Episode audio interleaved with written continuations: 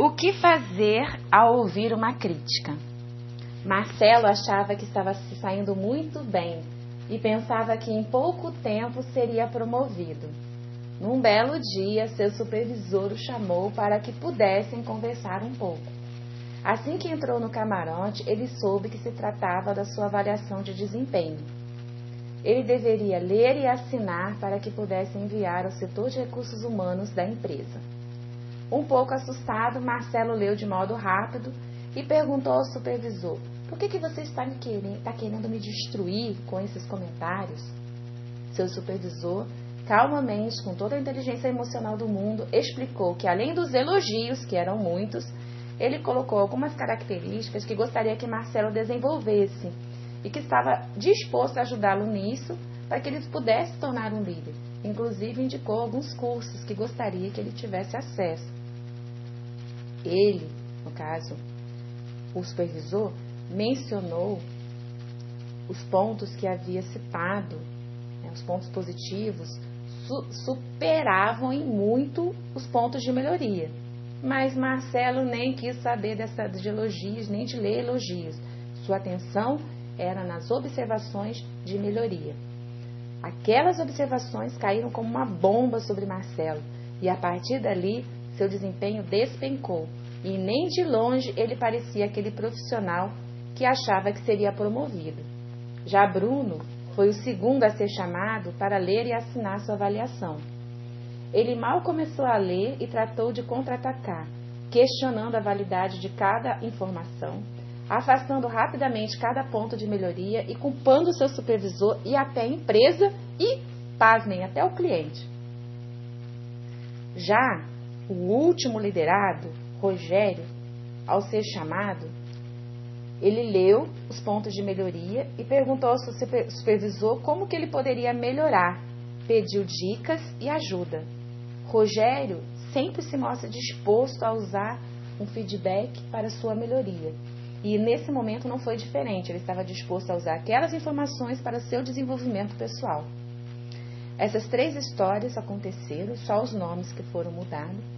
Eles pertenciam à mesma equipe e tiveram a mesma avaliação, mas a maneira como cada um recebeu as informações não foi é, semelhante. Embora o líder tenha sido bondoso e positivo, a reação deles determinou o sucesso apenas de um profissional. Rogério assimilou muito bem as informações e soube se posicionar em relação à crítica construtiva. Uma certeza nós podemos ter: vez por outra seremos criticados e aconselhados.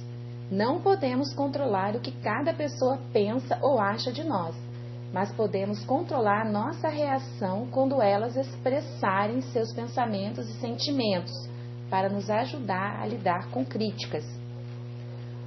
O conselho do Dr. Neil, né, Dr. Neil Hamilton Negrelli, no livro A Regra de Ouro, é bem oportuno. Ele diz: Penso que essa é a forma simples ao ouvir a crítica. Se puder aproveitar para evoluir, evoluir ótimo do contrário, apenas silenciar. Analisamos anteriormente nos nossos podcasts que feedback efetivo deve ser imediato, pautado com fatos e não com suposições, impressões ou boatos. E vimos também a importância da postura correta ao dar feedback, para que ele seja construtivo né, e não dado de maneira agressiva.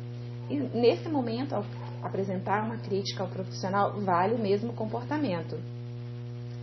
Muito importante ao apresentar o argumento é estar atento à sua postura. Tenha cuidado com a sua linguagem corporal. Para vocês terem uma ideia, cerca de 90% da comunicação interpessoal é visual. Você está recebendo não apenas palavras, mas também informações por meio da postura do que é chamada distância social. Que é, na verdade, quão fisicamente próxima está a outra pessoa e se ela está olhando para você ou desviando o olhar. Então, isso é o que nós chamamos de distância social. Na maior parte das vezes, a linguagem corporal prevalece muito sobre as palavras. Por isso que é importante demonstrar empatia, quer se colocar na, no lugar da outra pessoa. Né? Em alguns momentos, movimentar sua cabeça em sentido estar concordando com a pessoa, olhar para a pessoa. Algumas dicas importantes ao receber um feedback. Primeiro, não seja defensivo. As pessoas relutarão em compartilhar feedback se recearem, né, se tiverem medo de magoar seus sentimentos ou tiverem de justificar suas percepções a todo momento. Ouça com cuidado, relaxe e ouça ativamente para compreender o que a outra pessoa está tentando dizer. Desenvolva sua sensibilidade de modo a perceber como sua comunicação verbal afeta a disposição da outra pessoa para compartilhar percepções dela com você. Suspenda o julgamento. Ouça, não julgue. Não se preocupe com o que você vai dizer. Se esforce para compreender o que a outra pessoa está tentando te dizer. Seja receptivo e assuma que a informação se destina a ajudá-la a melhorar em vez de qualquer outra coisa. Faça perguntas e peça exemplos. Certifique-se de que está compreendendo o que está sendo dito. E esforce-se para conhecer o contexto e o conteúdo. Diga obrigado, transmita ao interlocutor que você apreciou o feedback e que você não pode melhorar se não se conhecer melhor e se não souber como suas ações afetam as circunstâncias, né? Essa matéria muito interessante, ela está no livro O Desafio da Liderança, como aperfeiçoar a sua capacidade de liderar. Essa parte dicas para receber feedback. Ah, nós sabemos muito bem que os três componentes básicos para uma mudança efetiva no comportamento envolve três itens. Primeiro, querer mudar. A pessoa precisa querer. Saber como mudar, e é isso o seu papel como líder. E a terceira, ter a possibilidade de mudar.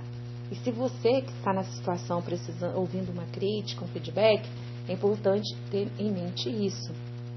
Por isso, Deixe claro ao conversar com a pessoa quais são as oportunidades de mudanças que ela tem. Ofereça orientação e sugira um apoio para que ela possa realizar a mudança de modo efetivo. Lembre-se de que o seu comportamento na reunião de feedback é muito importante. Por isso, planeje, quando você for dar um feedback, planeje o seu feedback. A preparação antecipada, ela torna essa reunião mais efetiva. No próximo podcast, vamos falar sobre o passo a passo para dar um feedback construtivo. E se você ainda não me segue nas redes sociais, pode seguir. Estou no Instagram, no LinkedIn, no Facebook, no Twitter, é, com o meu nome Marcineia Oliveira. Quase que a mesma foto do perfil aqui dessa podcast. E outro, outro lembrete: o meu livro de liderança offshore, que está esgotado nas livrarias, tem o livro online completo. E eu coloquei disponível no site da innersmart.com.br. Corre lá na aba e-book e baixe o seu. Ficará ainda alguns dias. Aproveite para ler um pouco mais e desenvolver sua capacidade de liderança tão necessária em nossos dias. Um grande abraço e a gente se vê por aí.